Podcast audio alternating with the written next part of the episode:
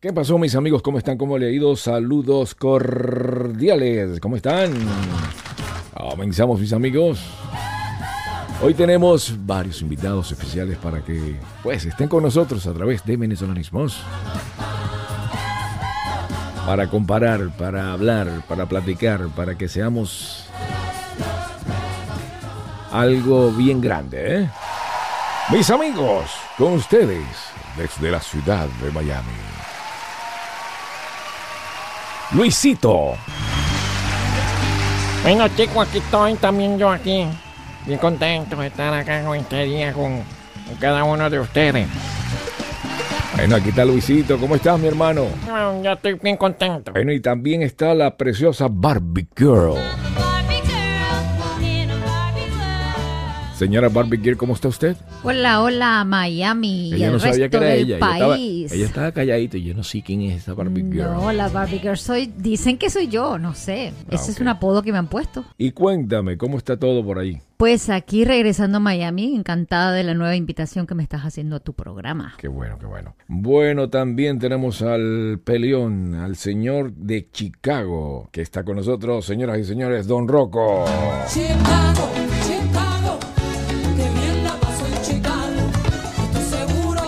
Don Rocco, ¿cómo está usted? siento. Enchivato este. Enchivato. ¿Por qué me invitas si sabes cómo soy? Bueno, vamos a hablar un poquito de varias locuras que están sucediendo y entre esas las menos locas que son como impactantes, son tristes, porque por ejemplo, y me parece algo descabellado porque obvio que si es un accidente, ¿qué dice la palabra? Es accidente. No lo hizo Adrede. no lo hizo adrede, no lo hizo pensando, no lo hizo que meditando, voy a hacer una catástrofe, voy a matar a gente. No, fue un accidente. Y es el caso del muchacho cubano que le dieron 110 años. ¡Qué locura! Horrible, qué barbaridad, qué barbaridad. Dice que es asesinato no premeditado, entonces obvio, ¿cómo le van a dar 110 años a una persona? No fue premeditado, no lo entiendo. Imagínate, estás trabajando, cometes un error y ese error pues mata a una persona. ¿Quiénes hacen eso? Los médicos. ¿Cuántos No, errores seguro. cometen? ¿Cuánta gente muere por errores? ¿Qué es lo que sucede? Bueno, los demandan, les sacan plata y ya, pero no los meten preso. Claro, eso es muy diferente ser algo accidental totalmente, como Sí. pasa como, como dices tú con muchos médicos que tienen accidentes o mala práctica, pero simplemente su seguro les cubre. Han habido casos obviamente que a médicos que los han juzgado, Sí. pero no en el caso de este pobre muchacho que le metieron 110 años por un accidente, sí, involuntario totalmente. Sí, sí, sí. Es increíble que esto suceda a pesar de que todo se ve que es un accidente. Me imagino que se va a apelar. Estoy segura que se va a apelar. Esto no lo van a dejar así. Te digo honestamente, este muchacho que hizo cosas que están mal. Por ejemplo, había un ramp de emergencia cuando tienes problemas con eh, tu camión, te sales y ya evitas accidente. Él lo pasó por un lado. ¿Por qué? Por ignorancia. ¿Por qué? Porque estaba joven en el manejo. Es obvio de que muchos mm, de los choferes cometen errores y él es uno de ellos. Pero eso es suficiente como para que le den 110 años. Para mí es una exageración total, exageradísimo. Claro, le están poniendo cargos por diferentes personas que han muerto, ¿no? Sí. Que han perdido la vida, no es un solamente uno. Sí. Tiene que haber algo más que aún no se ha revelado, me imagino que sería prueba de alcohol o prueba de toxicología, error humano. Bueno, pero ¿cuántos pilotos también han tenido errores humanos? Y los que sobrevivieron, los pilotos y los, los pobres pasajeros que han muerto, también han tenido, Sí. y no les han puesto cargos, ¿no?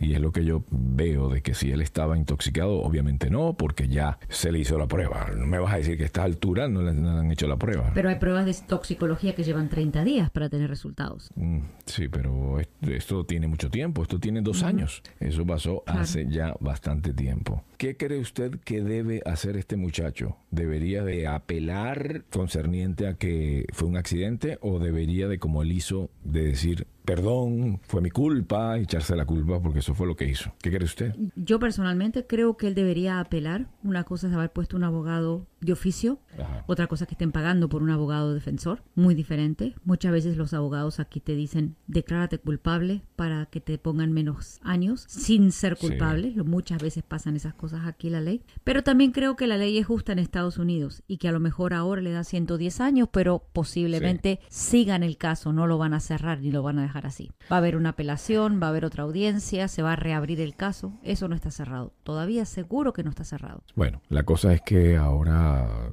pararon en Colorado, se pararon varios camiones. Imagínate que sale un video en los Walmarts de Colorado totalmente pelados, no hay nada, porque los camioneros están en huelga. ¿En huelga por qué? Porque a este muchacho le dieron 110 años. Nadie hace nada por nada. Nadie hace nada por el beneficio del muchacho. Ah, bueno, porque son buena gente, están haciendo... No, no, no. Ellos están haciendo este tipo de huelga porque ahorita es este muchacho, pero mañana puede ser el que está ahí en huelga. ¿Entendió? Claro. Lo que sucede con esto es que un accidente le puede pasar a cualquiera y ese accidente podría llevarte a la cárcel. Es una locura. Entonces, ¿para qué colocarte en este tipo de dilema? Para eso te sales de ese tipo de trabajo y bueno, te buscas otro. Definitivamente, creo que sí. La huelga no creo que realmente ayude a que cambien el caso o lo reabran. Ajá. La huelga lo que va a llevar es a una crisis. Sí. No, no le podría decir mundial, pero de este país seguramente. Nacional va a ser una crisis nacional muy grande. Encima que hay una demanda fuerte de camioneros. El hecho de que los demás paren no va a ser que la Corte Suprema cambie una decisión tomada. Va a ser otra la realidad. Va a ser cuando se apele o cuando le pongan un abogado defensor, pero no va a ser con la huelga. La huelga no va a lograr mucho. Solamente dañar más el país. Chico, no jodas,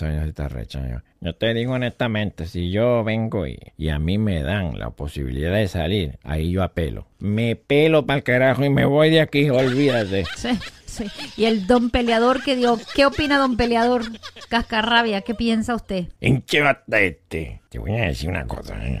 Obvio de que este muchacho se equivocó, tenía que haber evitado el accidente. Simple. Ay, Dios mío, pero usted es bien, pero bien exageradito, ¿no? Qué cosas. Pelea y pelea y quiere tener razón. Eh, no mató un gentío que está esperando. ¿Qué le van a poner? Tienen que eh, ponerle lo que le tienen que poner. Fue un accidente, hombre. No fue que lo quiso hacer así. No fue que lo pensó. Digo, "Oh, voy a matar a un gentío. No, fue un accidente. Y no intencional. Es que si no estaba preparado para manejar, porque para manejar. Eso es cierto. Si tú no estás preparado para manejar, no deberías de manejar. Pero si le dieron la licencia, el culpable no es él, sino el quien se la dio, el gobierno. Entonces demanden al gobierno. Pues no van a demandar al pobre muchacho. ¿De qué te sirve sacar la licencia? Si te dicen que te tienes que dos años de experiencia, entonces es mejor quedarse en la casa esperando que lo- los dos años se cumplan para que te digan que manejas mejor. Nadie te da la primera la primera oportunidad. ¿Cómo te van a emplear a alguien que dice experiencia previa si nadie te da la primera oportunidad? Para poder tener dos o tres años de chofer, alguien te tiene que dar los primeros dos o tres años. Caramba, seamos un poquito más justos, ¿no? O sea, eh, los profesionales te dicen que no los toman porque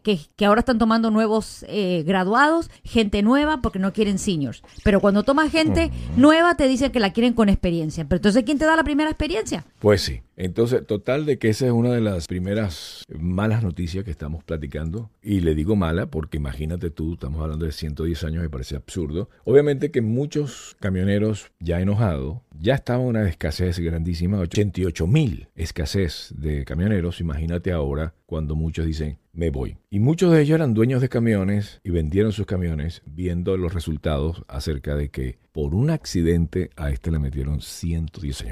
Algo absurdo. Fue un accidente. Bien, ahora usted puede hacerse mucha, pero muchísima plata con Instagram. Estamos hablando de que le están ofreciendo a los usuarios hasta 35 mil dólares por publicar los Reels. Escúcheme esto. Si usted sabe, TikTok, que es la, la competencia de Instagram, ya está viniendo, ya está pagando y hay mucha gente está viviendo del TikTok. Muchos. Entre eso, un muchacho que no hace nada espectacular. Bueno, de hecho, todos en TikTok no hacen nada espectacular, solamente hacen tonterías. Bueno, entonces salió este muchachito levantando sus manos así, con sus palmas hacia arriba, diciendo, qué tontería. Ni siquiera habla, solamente señala. Muchacho de África. Bueno, en total, este está recibiendo un dineral, pero se hizo no solamente famoso, sino con mucha plata. Y Instagram dice, no, yo no me quedo atrás, voy a ofrecer mejor a todos los usuarios. Pero es algo loco porque todo el mundo está recibiendo diferentes tipos de pagas. Por ejemplo, hay gente con 24 mil suscriptores que están recibiendo 800 dólares al mes. Otros con únicamente 1.500 seguidores, que es nada, están ofreciendo mil dólares mensuales. O sea que usted puede recibir esa cantidad de plata. Bueno, pero también imagínate una cosa, la gente que hace TikTok, vamos a ponerte un número, tienes 100 personas sumamente famosas Sí. y tienes 70 mil, 80 mil que copian a los famosos y tienen más seguidores que los mismos famosos. Te pongo un ejemplo, Chona, la española. Sí, la gente mira a Chona, pero tiene más que imita a la Chona que la misma Chona en sí. Sí, deberían de darle por lo menos un centavito por cada persona que utiliza el- su audio. Pero derechos de exactamente derechos Sí. de autor tienen que darle. Debería ser así. Debería ser así, porque Pero si bueno. no, imagínate. Esta gente piensa de forma diferente y entonces tus audios lo puede usar cualquiera. Aunque TikTok continúa creciendo en el ritmo vertiginoso, Instagram aparece dedicado a no permitir que esto pase. Y lo supera, obviamente. Dicen, no, no te vamos a dar ningún tipo de prioridad, así que vamos a darle todo. La última estrategia de la plataforma estadounidense, porque esto es importante destacar, que Instagram es de los Estados Unidos y TikTok es de los chinos. Le digo que están pagando decenas de miles de dólares a quienes publiquen Reels, la versión de Instagram de los populares videos que duran nada, 60 segundos. Mediante este programa, los Reels Summers Bonus de la compañía incentiva a todos los usuarios a crear estos clips de 60 segundos que, por cierto, me parecen una bobería, pero todos la vemos. Y aquí no va si es tontería o no, sino es que por medio si tú la miras, ya estás colaborando. No obstante, según el reciente reporte de TechCrunch, es la regla de los programas de bonificación, dicen que no está muy clara estas reglas. Por ejemplo, Mari Corbin, una influencer con más de 50 mil suscriptores, dice que el- le ofrecieron mil dólares al mes, mientras una persona con únicamente 600 seguidores está recibiendo más que ella. Así que está medio loco. No, es que está volvemos a claro. la misma. Volvemos a la misma, la gente los copia. Sí. Entonces, los que copian tienen más, como doblan, como que no sé, a la gente le interesa más ver esos videos de la gente doblando, del fake que hacen la parodia, en otras palabras. Hacen una parodia del famoso, del creador verdadero y tienen más éxito. Bueno, así son las cosas. Pero creo que las de Instagram, si yo no mal recuerdo, el tiempo de video en Instagram es más corto que el de TikTok. Sí, ahorita está hasta tres minutos los de TikTok. Sí, pero antes Instagram eran 15 segundos. Después sí. le empezaron a extender un poco más. Bueno, y por otra parte, este miércoles el Departamento de Estados Unidos anunció que ha emitido el primer pasaporte del país con el marcador que no corresponde a los géneros masculinos y femeninos, o sea, el género X, o sea, que es indefinido. Según el organismo gubernamental, esto se ha hecho con el objetivo de servir mejor a los ciudadanos estadounidenses dependiendo de su identidad de género. ¿Qué es un pasaporte? El pasaporte es algo que te identifica para, si tú cometes un delito, saber a quién voy a buscar. Si una persona pone X, dice a quién busco, por ejemplo, los malandros van a poner X para que, bueno, ¿quién será? ¿Un hombre o una mujer? Totalmente de acuerdo contigo, estoy en eso. Yo no tengo nada en contra del género, pero si tú naciste varón, tú te mantienes con tu pasaporte hasta que te seas transgénero. Cla- si lo quieres cambiar a mujer después, ya estás legalmente convertido en una mujer. Pero eso de mantenerlo en X por el tiempo indefinido no es. Si estás en el tiempo de transcurso de cambio de sexo, mantente con el que te naciste. Después, ya, una vez que terminaron todas tus cirugías, ponte el pasaporte con el sexo que quieras, pon tu cédula, pon tu ID, lo que le quieras llamar, con el nuevo género que tengas. Pero mientras tanto, no es algo que es indefinido. Los hermafroditas no han tenido pasaporte. O se iban por el lado hombre o se iban por el lado mujer. Creo que debería ser igual. Eso que no significa que no tenga nada en contra del transgénero porque lo acepto como quiera cada uno vivir. Pero de ahí Sí. a que digan no tengo sexo como si fuera una mula que no es ni hombre ni mujer, no me parece. Bueno, y resulta que la Real Academia Española no ha aceptado y dice que no aceptará. Dice, no hemos aceptado ni vamos a aceptar que se ponga el famosa E, ese terminal E a todas las palabras como para denotar de que si es hombre o mujer o si es del grupo este LGBTQL+. Si es mujer, pero le gustan las mujeres, entonces ya tú no eres mujer. Eso es como que si tú ahorita tú comes pescado y como ya no comes pescado, eres comes carne, entonces me tienes que cambiar. Ya no soy hombre, no. Este es hombre. Te gustan los hombres, pero usted es hombre. O sea, no cambia nada. Ahora, si tú te vistes como mujer porque tu look es de mujer, entonces ya pondríamos un símbolo y ponemos woman, pero con un símbolo que diga esta persona está disfrazada. ¿Por qué? Porque necesitamos localizarla en el momento que hace un delito. Esto es únicamente para eso. ¿Para qué es el pasaporte? Para identificarte. Yo no estoy de acuerdo con eso, perdóname. Yo creo que no deberían decir que porque se viste de mujer o se viste de hombre ya cambió el género. Tienes que esperar a tener una operación que te hayan cambiado internamente Es que... tus, tus órganos. esto. Ya eres otro. Ok, estoy pensando en los malandros. entonces imagínate, entonces uno es blanco Ah. y se pinta de negrito, entonces ya pasa, eh, tiene un pasaporte de negrito o viceversa. Claro. No, Sí, ¿por qué? Porque yo estoy buscando un blanco y me sale un tipo que ya se tomó una pastilla, por ejemplo, como este Michael Jackson, ahora es blanco, entonces yo te voy a poner blanco. ¿Por qué? Porque es algo que te identifica. Puedo poner de orígenes negros, pero es blanco. ¿Por qué? Porque es para identificarte. En caso tal de que hiciste un delito, yo voy a buscar a este tipo que era negro que ahora es blanco. Está identificado. Este hombre que se llamó Pedro, ahora se llama Juana y está vestida como mujer. Pero si se operó, ahora es mujer, pero sigue el look de hombre. Estoy buscando una mujer y resulta que es un hombre. ¿Sí me entiende lo que quiero decirte? Entonces no puedo identificar, no sé qué, a quién buscar. Buscamos una mujer rubia, buscando y el tipo es un rubio. En cambio, si estamos hablando de que está escrito aquí, dice, es hombre, pero ahora se viste como mujer. Entonces, ahora sí puedo buscarlo. Mira, no creo. Es como la mujer que tiene su cédula de identidad o su pasaporte con el cabello rubio, liso, lacio, totalmente. Pero después va y se hace una permanente y se cambia el cabello a castaño, obviamente lo que le van a mirar es la cara. Pero Entra por un pasaporte. No, pero no le vas a decir voy a cambiar el pasaporte porque me cambié el cabello y tengo otro look. Bueno, No, es lo mismo que estás diciendo tú ahora, que si hay un hombre que se viste de mujer, que le pongan el pasaporte. Es lo mismo a aquella mujer que se cambió el cabello. Tú no vas a cambiar el pasaporte, lo que te tiene que tener es tu cara, tu rostro es el mismo. A veces te miran los, eh, los agentes de inmigración. Déjame ver que seas la misma persona, para eso tienes tu huella digital o lo que le quieras, la cara no te cambia. y la otra Te puedes pregunta... poner mo- entonces la, que- la que se hace cirugía plástica o la que hace un facelift,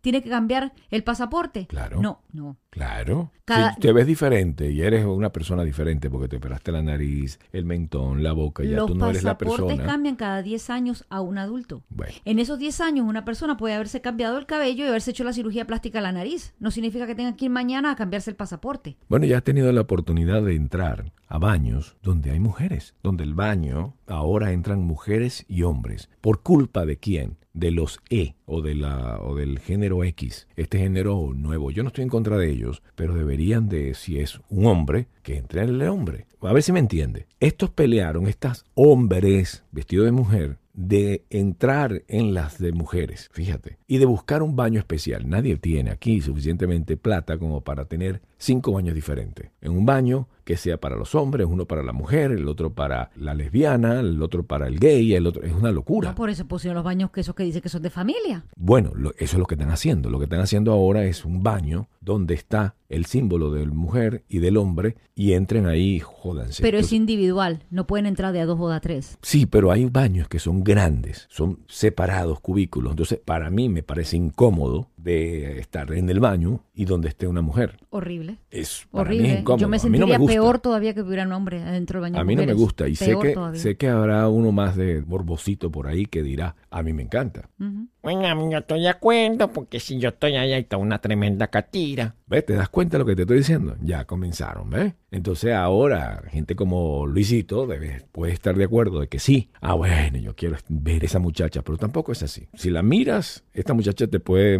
de repente reportar y te puedes meter en tremendo lío. Y si estás haciendo, te está tocando. eh, caramba, es bien difícil. Entonces, claro, lo pueden amenazar a uno de exhibicionista sin haber hecho nada. Además, qué cosa tan horrible que tú estés haciendo del 2 y que tengas sonidos, obviamente normales y regulares, y esté una tremenda muchacha allá afuera. Horrible, horroroso. Horroroso. Que la muchacha escuche y también horroroso el que lo está haciendo. Y dice, "Ay, Dios, Yo creo que oiga". deben mantenerse así. Baño de mujeres, baño de hombres y el otro que se implementó acá en Estados Unidos hace unos, qué sé yo, 10 años, 12 años, el que se llama de familia, que ponen hombre, mujer, le ponen la palabra familia, pero es, aunque es grande, es uno a la vez. Ahí no hay cubículos, es un solo inodoro, una sola lavamanos. Fíjense esto, en un restaurante que acá es muy conocido, estaba pues obviamente el de las mujeres y el de los hombres. Ahora tiene los símbolos locos, porque tiene un hombre, una mujer, y tiene un hombre y una mujer picada por la mitad, como diciendo los demás géneros. ¿Entendió eso? Un muñequito que es un hombre, un muñequito que es una mujer y un muñequito que es la mitad mujer y la mitad hombre. Esa es la estupidez más grande que hemos llegado. ¿Culpa de quién? Culpa de los gobernantes, culpa de gente como usted y como yo que hemos quedado así con las manos tranquilas, cruzadas, mientras ahora vas a tu hija o tu mamá o tu hermana tiene que ir al baño con un hombre. Eso no está bien porque hay muchos locos, pero locos, sí lo hay. Y en su mayoría es más fácil conseguir un loco hombre que una loca mujer. Y aunque si hay una mujer loca y estás en el baño y te está viendo, tú dices, pero esta tipa viéndome me incomoda, qué sé yo, te vas. Pero en el caso de, de una dama, estamos hablando de, imagínate, un tipo, un loco de esto que saque la cama o quiera violarla. Entonces no estoy de acuerdo con estos baños. Además, vamos a suponer que no se metan al mismo tiempo. donde una mujer se queda afuera, dice, espérate, a mí no me importa que ahí quepan 10 personas. Ahí está mi hija y usted se queda afuera, mientras ella está dentro. Pero no importa por eso, porque va a estar la hija sola en el baño. Es que ese baño fue usado por un hombre que sabes tú qué cantidad de bacterias debe tener o poseer ese baño por culpa de ese hombre. Y por eso es que me parece a mí que no debería de juntarse este tipo de gente, pues de, de personas. Debería de cada quien en su- un orden. Dios es un Dios de orden. Entonces, ¿cómo vamos a tener este desorden ahora donde entren todos por culpa de que están luchando? Ahí está, ahora entren todos. Eso es lo que consiguieron. Pero tú sabes que eso está en Europa hace muchísimos años. Tú vas a un baño en París y los baños son mixtos. Pero eso- horrible, horrible, horrible. Pero Yo ¿cuál viví de los países más locos hay en prostitución, en locuras, en películas donde no hay películas donde no tienen no estamos dando tetas? Mira, tú vas en París. ¿Dónde? Las de España, las de Europa, las de italianas. Acá la- son más recatados, solo- no hay tanta locura acá. Tú sabes que en París hay cubículos, como si fueran tienditas chiquitas, Ajá. Que el hombre entra, hay una cortina roja nada más. El hombre tiene sexo a través de una cortinita roja. En la calle son cubículos como si fueran tienditas, como una prostituta vuelve y sale. ¿Y te parece a ti, Horroroso, horroroso, eso espantoso. Espantoso. Pues digo que llega Aquí la no gente a a un degeneramiento total. Así como está lo de los baños, estaba caminando por los campos elíseos, los Champs-Élysées. Sí. No aguantaba las ganas de orinar, eran espantosas, llevaba cuatro o cinco horas aguantándome. Entonces dije, voy a parar aquí a un cafecito, eso es muy parisino. allá afuera. No, que va, yo ¿Qué dije, tráigame un cafecito mientras que voy al baño. ¿Dónde queda? Me dicen aquí abajo. Tenés que bajar al sótano 7 8 escalones. Cuando voy entrando al baño, que era la planta baja, era abierto completamente, era el baño. Todos, hombres, mujeres, yo me subo. Qué locura. Primero que sin puerta, sin nada. O sea, el cubículo nada más, pero la, la parte del lavamanos, todo el mundo afuera. Era como si fuera el ¿En dónde sótano. fue era- eso? ¿En- en París? Campos Elíseos en París. Bueno, te diré que esos son Me- los olores más horribles que hay subo. en todo, lo- en todo el Correcto, pero yo me subo la escalerita. Son los más... ah, El super chic café. Me subo a la escalerita. ¿Y los olores? No, primero que no pude orinar, olvídate. Me subo, me dan el café, o en ese momento me cobraron como 20 euros por dos cafés. En el cafecito negro que me pedimos, o sea, un expreso, le dije, no pude orinar, me cobraron. Ahí fue el primer shock que yo tuve en lo que eran los baños públicos. Y después me empecé a dar cuenta de varias cosas que hay en la calle, ¿no? Sí. Pero sí, la Qué ciudad luz, una hermosura de ciudad, pero tú dices, estas cosas no deberían ser permitidas. Sí. ¿Qué respeto hay por el ser humano, no? No, no sé, no sé, me parece espantoso. Aparte estás en un lugar donde supuestamente te está dando un café y el baño está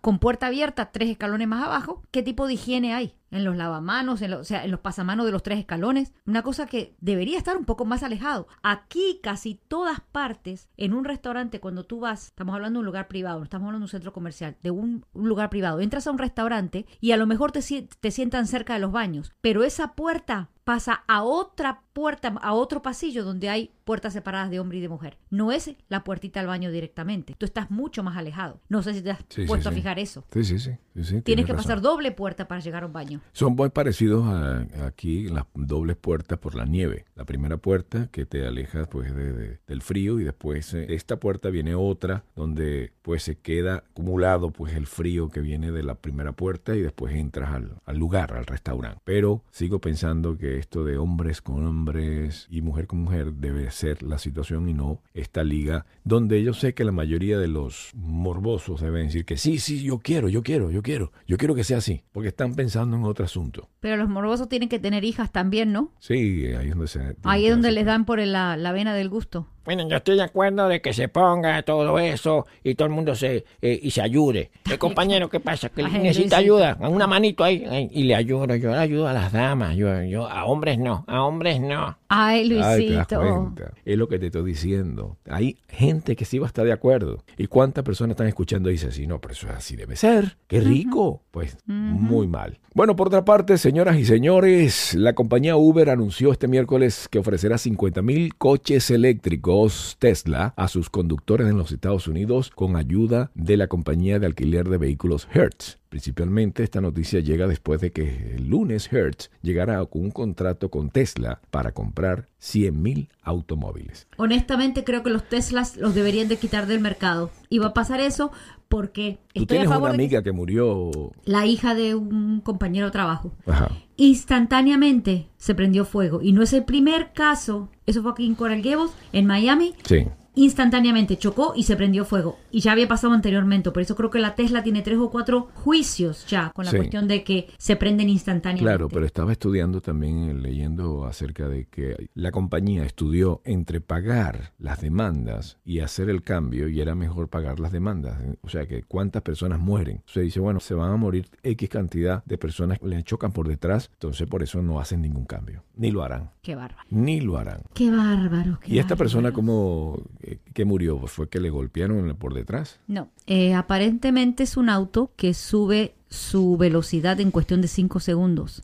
Y el muchacho que venía de conductor, que hacía una semana que su mamá le había comprado el vehículo, cruzó un semáforo y se adelantó. Ajá. Subió la velocidad para que no le agarrara el semáforo rojo. Sí. porque iba a atravesar una avenida principal. Y cuando, esto es lo que se dice el perito, pero obviamente el muerto no habla, entonces eso es la, la recopilación de los hechos con un poco de cámaras que había en la ciudad de Coral Gables. Que él cruzó la avenida y al cruzar perdió el control del auto porque venía uno de esos que llaman speed bumps, que en otros países le dicen eh, policía acostado, en otras partes le dicen este lomo de burro, en otro, como le quieran decir. Dicen que había un speed bump y cuando él saltó el speed bump chocó contra un árbol. Al chocar contra un árbol, Explotó. Dicen que 90 millas por hora, cosa que lo dudo demasiado porque Caramba, fue un por- pero ahí te digo que la res- Primero, responsabilidad del chofer. Es que eso es la lo que pasa. Nadie puede verificarlo eso, porque en el momento que el chico cruzó la Sí. avenida, estás hablando de una zona residencial, no estás hablando de una autopista que puede subirlo a 90. Pero Sí. también está el problema que el auto le das un poquito de acelerador para pasar un semáforo y te puede subir en 5 segundos a 150 millas. Muchos han dicho eso. ¿Para qué quieres tener tú un auto que suba a 150 millas en cuestión de segundos si no la puedes poner por ley a esa velocidad? Eso es lo que creo yo, que los autos tienen que tener un bloque de cuánto subir por segundo.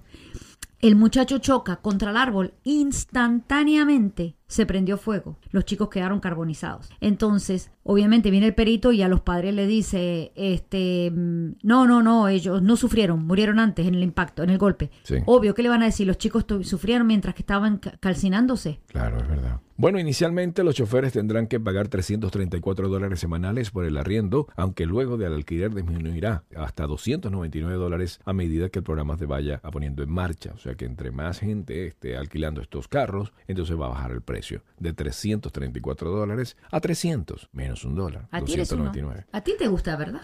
A ti te gusta, Steve, que te den el... A ti te gusta mucho el Tesla, ¿verdad? Pero no tiene nada que ver con, Pero con te esto, pregunto, porque sí. fíjate, fíjate esto, esto es 299 dólares a la semana, es una grosería de caro. Para eso lo alquilo yo directamente, lo compro yo y Claro. no es algo como eso, un alquiler que nunca será tuyo. Eso es un alquiler de Hertz directamente. Esta tontería es obviamente para las personas que no califican por X o Y o Z, no tienen carro, no tienen buen crédito, entonces tienen que morir Pero a ver, gente, hagan la matemática. Eso es, yo, una cosa es que a uno le guste un auto eléctrico. Tiene derecho que le encante, que le fascine. Pero de ahí a que tú digas, no, porque me lo estoy ahorrando en gasolina. Si estás pagando un auto 75 mil, 80 mil dólares, comparado con un auto que te puede costar 50 mil dólares, esos 30 mil de diferencia, divídelos a los 5, 8 o 10 años que te lo tengas tú el carro. Te sale más caro que haber pagado la gasolina. Usen la matemática solamente. ¿Cuánto puede gastar una persona anualmente en gasolina, aunque maneje mucho? Si el auto está preparado para manejar o está programado o calculado 12 mil millas al año, vamos a decir que hagas 20 mil millas al año.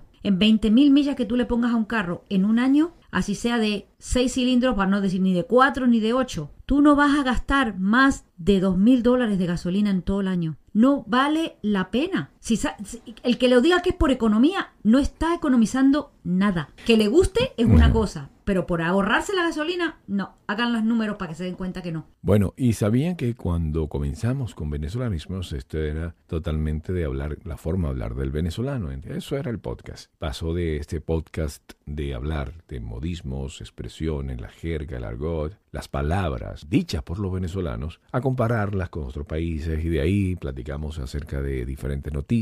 Nos hemos desarrollado, hemos elaborado, hemos cambiado. Como por ejemplo el caso de, de los virus estos, de la pandemia del COVID-19, ahora el Omicron. Omicron. Omicron, que es el mismo, la misma cosa, pero en diferente, o sea, se ha modificado. Sin embargo, para recordar viejos tiempos, quisiera platicar y conversar con mi querida Ana Inés, el cual podemos comparar entre Venezuela y Argentina, porque aunque tú te viniste pequeñita a los Estados Unidos, también tienes mucho de Argentina y también conoces mucho de estos lares. Sí. Por ejemplo, ¿sabes tú qué es abollado? Algo que está golpeado, que se... Ajá, ¿eso lo dicen también en tu país o lo has escuchado tú de un venezolano? No, en Argentina sí se abollado. Abollado es cuando tú, por ejemplo, tenés un... te chocaron, digámosle, y se golpeó y se hundió un poco la, el metal. Eso Ajá. es abollado. Un día dijiste una, expres- un otro día dijiste una expresión que te escuché acá, cuando uno se ponía ante- delante del televisor, como le dicen en Venezuela los papás a los niños. Ah, sí, es en el show anterior que está hablando con Jaycee Cano que le dicen caraota plástica, Ah, pero en Argentina eso dice hijo de vidriero. hijo de vidriero. Sí, te parás delante de un televisor o delante de la pantalla que alguien está mirando un cine o lo que fuera y dice, oiga, ¿te qué eres? ¿Hijo de vidriero o qué? Pero Como que- sea que eres pero- transparente. Pero es peligroso porque si no escuchan la última frase del vidriero y dice, ¿qué pasa? Usted es un hijo de... Y se forma aquel lío. ¿Yo soy hijo de quién? Y se forma aquel lío. No. Mira, hijo de tu vidriera madre. Bueno, también otra palabra, a ver si ustedes lo dicen así, me imagino que sí. Por ejemplo, esto parece una bobería, pero en Venezuela, obviamente, cuando agarras el teléfono y dices, aló, En Argentina es hola. en Argentina, hola, nosotros decimos aló. Y yo pensé que era todo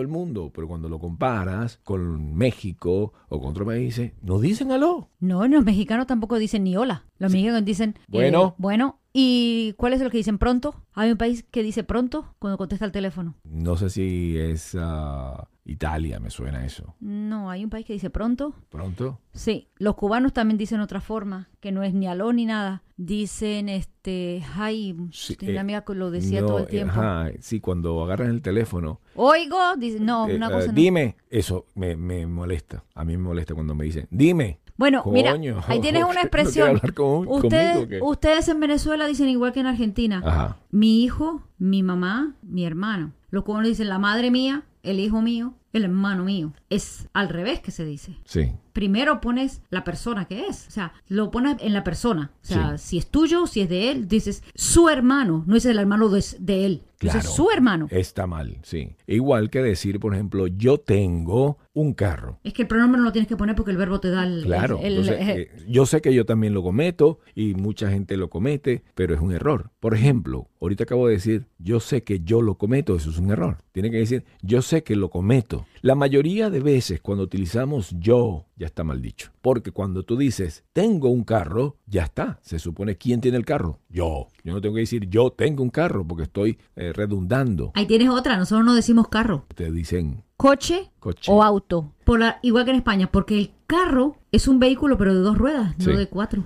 ¿Le gustaría que retomemos el viejo venezolanismos? De eso estoy tratando de hacer, de llegar a mis raíces, a lo que salió el, el podcast, donde estuvo William Colmenares, William Cartaya, donde estuvo gente tan importante con nosotros como Julio Gasset, eh, Eduardo Serrano, Víctor Cámara, muchos artistas que comenzaron en la época de oro de los podcasts, cuando venezolanismos estamos solos, no habían podcasts y estábamos en los primeros lugares obviamente de los podcasts. Y medio de todo lo que sucedió, que se cerró porque se acabó GeoCities y perdimos el podcast, pero no es como ahora, que ahora si se pierde, puedes recuperarlo con diferentes vías. Es difícil aquí, si he estado viendo de que hay mucha gente que ha perdido los podcasts y pierde todos sus seguidores. Entonces, el podcast sí, podrías vivir del podcast, pero tú no sabes hasta dónde te va a llegar porque, porque como dijo Jaycee Cano en la otra, en el programa pasado, decía, oh, ¿qué será? La canción de Willy Colón, que no sabe qué le sucederá. Bueno, así mismo estamos.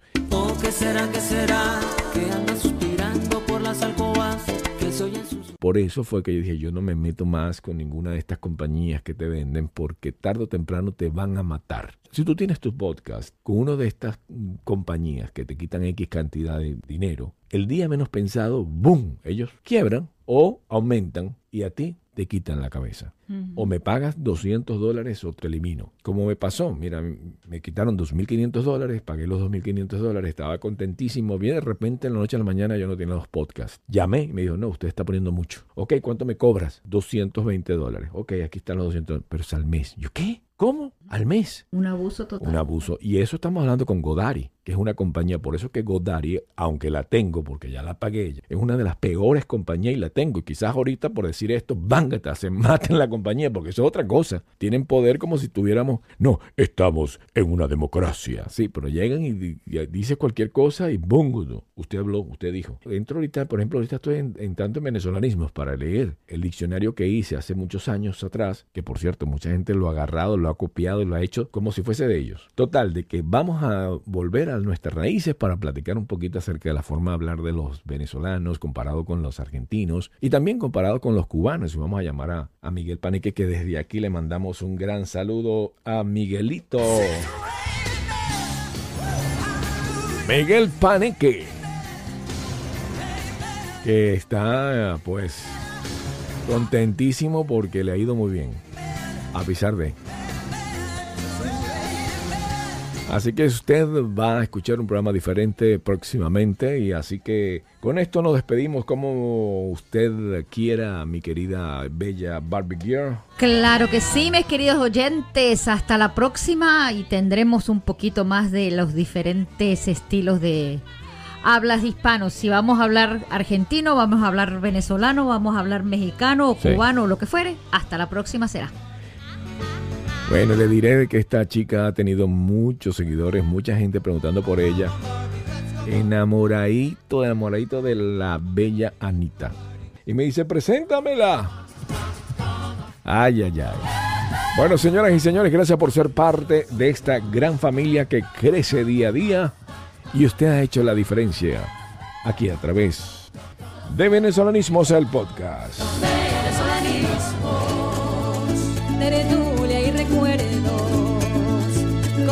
Tan sabrosa y expresiones tan hermosas de mi Venezuela linda. Venezolanismos, tu punto de reencuentro con este caranda entre música y nostalgia de mi Venezuela linda. Venezolana.